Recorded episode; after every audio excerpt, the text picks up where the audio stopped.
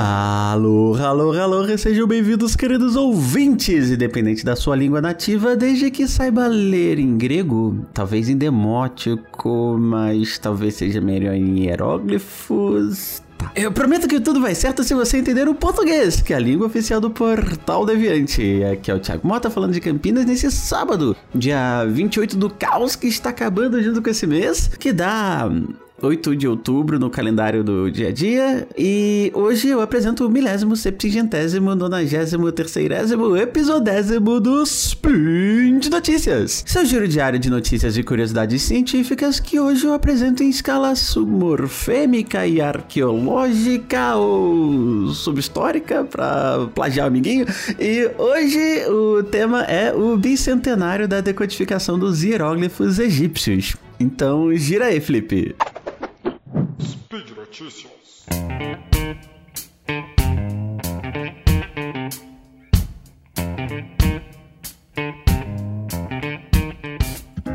Nós linguistas costumamos dizer, uh, não por achismo, mas com uma uh, enorme gama de evidências históricas, que as línguas mudam no tempo e no espaço. É uma das grandes verdades, assim, que ninguém conseguiu derrubar sobre como funciona a evolução das línguas. Para quem tiver mais interesse nesse tema, vocês podem escutar o Contrafactual 69, que tinha como tema E se todos falássemos a mesma língua? E a conclusão, já dando o spoiler aqui, a gente ia criar todas as línguas de novo. Ok, não, acho que a gente conhece. Mas enfim, a Deb discute maravilhosamente bem esse assunto com os colegas de gravação e dá razões para isso. Se quiserem se aprofundar, vão lá. Contrafactual 69. Inclusive, eu vou deixar no link aqui no, no é, no post desse episódio no site do portal. Nesse sentido, podemos dizer que quanto mais distante no espaço-tempo estamos de uma população, mais diferente tende a ser a minha forma de falar e a forma de falar desse povo. Acho que muitos de vocês,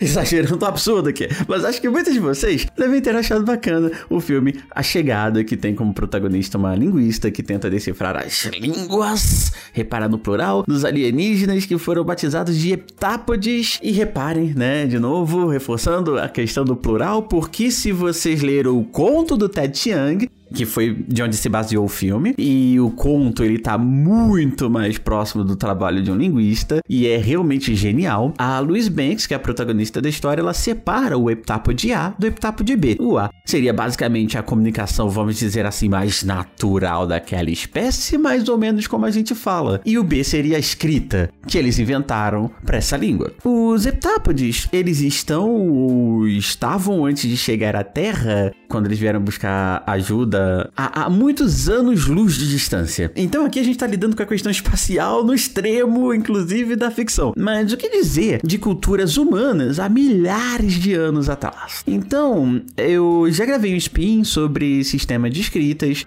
é o Spin 984, para quem quiser saber mais com detalhes, né? Mas, enfim, é, não precisa ir lá.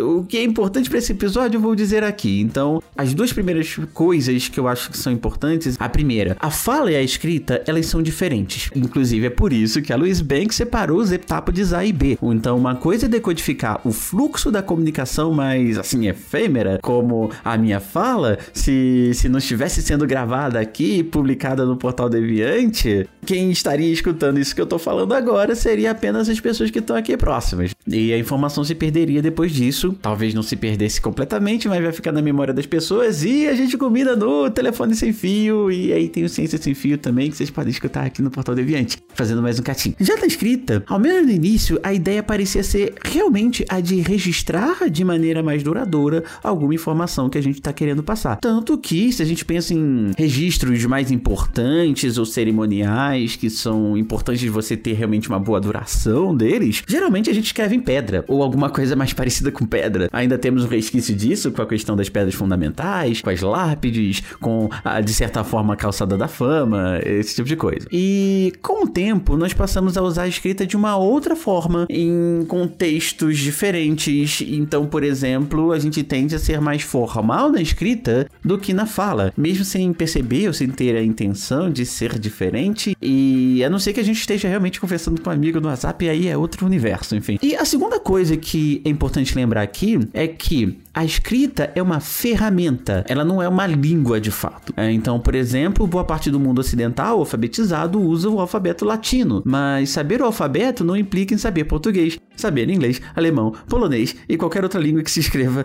é, que culturalmente se escreva através desse sistema de escrita. Além de a gente ter línguas que podem ser escritas em mais de um sistema de escrita, como o japonês, que tem o hiragana, o katakana e os kanjis. E se você tá aprendendo e não conhece muito bem e quer cantar músicas de abertura de anime, o que você faz? Você procura a letra em Romaji, que é exatamente o alfabeto de Roma, o que a gente usa. Ah, nesse sentido, a escrita, ela também varia, mas não varia tanto quanto as línguas. Enfim, ela varia ao longo do tempo, mas precisa de muito mais tempo do que as línguas dos povos para mudar. Então, por exemplo, é muito fácil a gente reconhecer as letras da escrita de português do, do, dos portugueses há cinco séculos atrás. Mas não é tão fácil você realmente compreender o texto em português de cinco séculos atrás. Com esse longo preâmbulo, acho que eu consegui passar todas as informações necessárias para vocês entenderem que o trabalho de um filólogo, de um linguista que trabalha com história,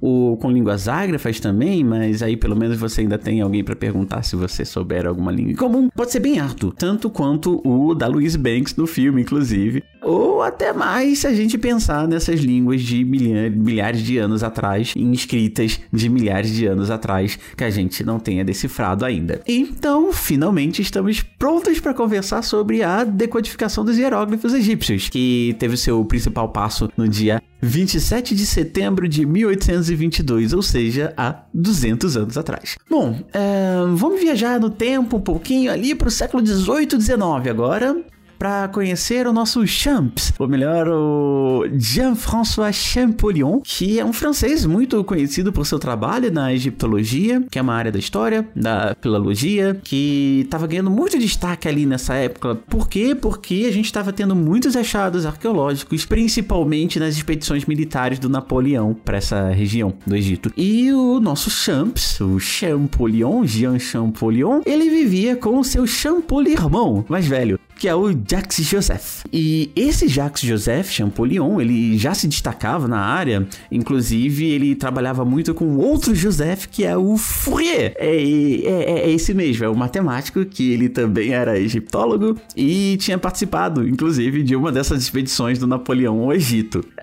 Um, então, com isso tudo, esse contexto todo, muito provavelmente isso influenciou o Champolinho colorado. Desculpa, não pode é, deixar passar essa, esse trocadilho. Então, isso tudo influenciou o Champolinho a se aventurar pelo mundo ali do Cavaleiro da Lua. Acontece que, no final das contas, ele se tornou um prodígio. E acabou até sendo mais conhecido que o próprio irmão, que já era um grande nome da área. E um dos seus primeiros trabalhos foi a decodificação da escrita demótica, assim, quando ele tinha só uns 17 anos, assim, do nada. Ele foi lá e decodificou uma escrita. Legal. E aí, né, eu falei da escrita demótica, o demótico que dá origem ao demo, não o capeta, mas de palavras como democracia lá na Grécia, que chega até os dias de hoje. Mas, enfim, dá pra falar um monte sobre demótico aqui, mas vamos dizer que por hora, e para efeitos desse spin, que é uma simplificação mais recente e principalmente mais popular, lembra dessa palavra, da, inclusive demo, né, ah, da escrita egípcia. Uh, bom, Considerando que conseguimos decodificar a escrita demótica, talvez seja possível agora a gente começar a pensar em como descrever aqueles hieróglifos, esses que é uma escrita bem antiga dos egípcios, que está sendo um problemão para os pesquisadores da época. Então, por exemplo, é, o pessoal faz um monte de desenho ali e você não sabe se você tem que entender aquilo como um logograma, como nos kanjis, ou como na escrita chinesa, ou a dos astecas que a gente conhece hoje. Só que, por exemplo, os astecas, eles usavam tanto para representar um sentido, quanto para representar algumas sílabas relacionadas àquele sentido, então fazer uma representação fonética. E aí a gente tem a possibilidade de fazer a representação fonética através da escrita, como no nosso alfabeto latino, né, o Romadi, que nós usamos, né? Então, o que, que eles estão fazendo nesses hieróglifos. Enfim, eis que numa dessas expedições do Napoleão, lá em 1799, um cara chamado Pierre Bouchard, ele encontrou uma placa de pedra fabricada ali pelos egípcios, tinha um, 1,14m de altura, uns 72 centímetros de largura, pesava só uns 720 quilos e tinha umas inscrições ali. Ah, legal, vou pegar e vamos levar. legal. E essa placa, ela estava quebrada, mas uh, uma boa parte dela ainda estava intacta, então dava para ver realmente o que, que, estava ali. O difícil era decodificar, mas enfim. E como ela foi encontrada na cidade de Rachid, que os franceses por algum motivo chamaram de Rosetta, então acabou que a pedra foi batizada de Pedra de Roseta. A particularidade dessa pedra é que ela foi escrita não em um sistema de escrita, mas em três sistemas de escrita diferentes. E aí, para dar um contexto, vamos voltar mais um pouquinho no tempo e voltar para o século II agora, com porque depois da conquista do Egito pelo Alexandre o Grande, a região foi governada pela dinastia Ptolomaica durante uns três séculos antes da chegada dos romanos. E o quarto faraó, o Ptolomeu IV e sua esposa, eles morreram numa situação aparentemente ali suspeita. E o seu sucessor, o Ptolomeu Quintinho, é, ele foi empossado com seis anos de idade. Aí assim, uma coisa é o Champolinho ter decodificado o Demótico com 17 anos, outra coisa é alguém ser um faraó com seis. E enfim, o garoto até tinha um apoio da classe sacerdotal, que inclusive era a única parte da população que ainda sabia ler e escrever em hieróglifos, mas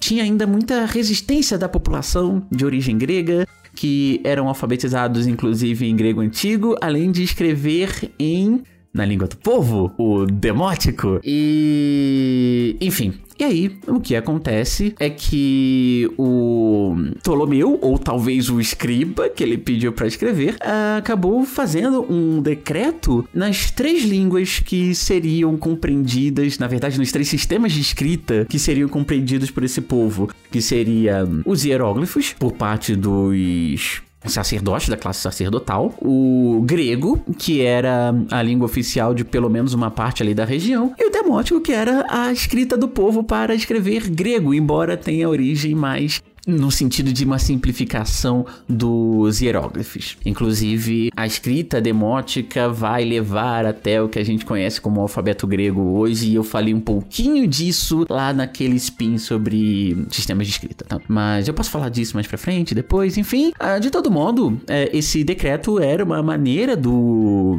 do Ptolomeu Quintinho ele tentar acalmar os ânimos. Então, é legal e é importante que ele tivesse sido, que esse decreto decreto tivesse sido escrito em três formas de escrita diferentes para garantir que todo mundo, que sabe ler pelo menos, vai é, entender o que está escrito ali. E, de novo, em pedra, porque era um decreto importante, né? Então agora a gente volta para o século XIX de novo, e ali os europeus eles já sabiam ler em grego antigo, é tranquilo, né? Mas com o crescimento da egiptologia, o trabalho e o trabalho ali do Champolinho, os europeus da época também já sabiam ler em demótico. E curiosamente, a Pedra de Roseta tinha esses dois sistemas de escrita, mais aquele, aquela escrita do demo, não é o democrático era o demótico, ah, mas essa escrita complicadíssima que ninguém conseguia entender que eram os hieróglifos. Então era um problemão ali para a época. Só que agora nós temos uma versão do mesmo texto em hieróglifo duas escritas que a gente conhece. E aí, agora sim, mesmo com aquelas partes perdidas do texto, porque a pedra estava quebrada, o nosso Champolinho, nosso herói Champ Champolinho, Jean Champollion, junto com Thomas Young no Reino Unido,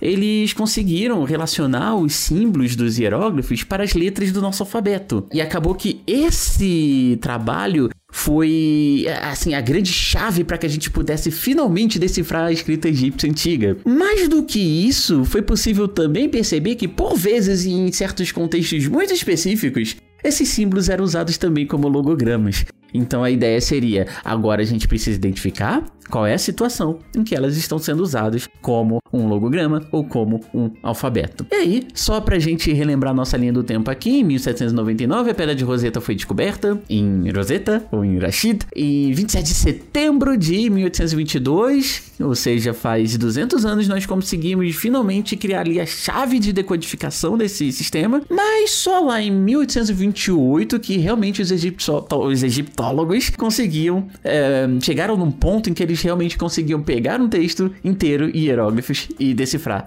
sem grandes problemas. Então, ainda levou mais um tempinho, mais uns seis anos, para que a chave do Chapolin e do Thomas Young pudesse ser usada de forma, vamos assim, mais dizer assim, mais proficiente, né? Então, o ponto é esse: é que não fosse a Pedra de Roseta, provavelmente a gente não saberia hoje metade do que a gente sabe sobre o Egito Antigo. E o Egito Antigo é uma parte muito importante da história da civilização e também da história da escrita. E bom, é, acho que não é muito difícil adivinhar que a Pedra de Roseta tá em Londres, no British Museum, mas enfim, quem tiver por lá, porventura, próximo e tiver interesse, vocês podem ver esse ícone assim da história que nós só conseguimos decodificar 200 anos atrás ali no museu em Londres. E, por fim, se algum de vocês quiser ter uma palhinha de como foi essa experiência de tentar decodificar uma língua ou tipo de escrita uh, de forma semelhante ao que o Jean Chapolion e o Thomas Young fizeram a partir da Pedra de Roseta, a Olimpíada Brasileira de Linguística tem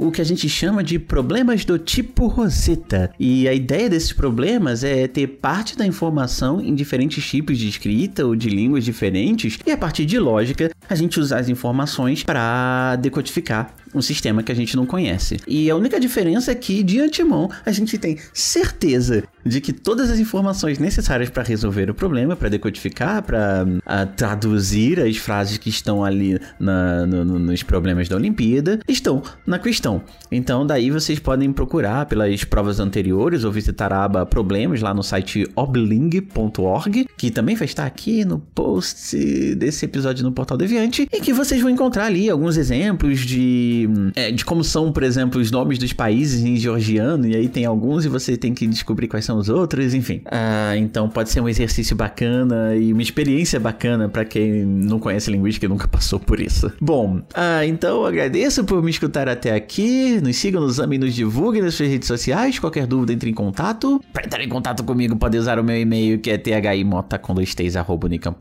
ou contato arroba E lembro que vocês podem nos ajudar também financeiramente através do Patreon, do Padrim e do PicPay para que a gente continue fazendo programas legais aqui para vocês. Então, até a próxima. Tchau, tchau.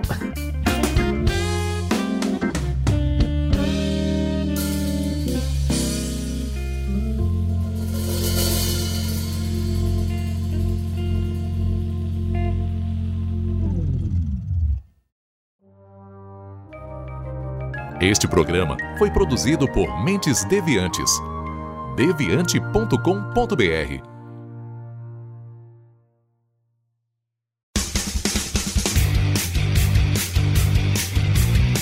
Cortes, edição de podcast.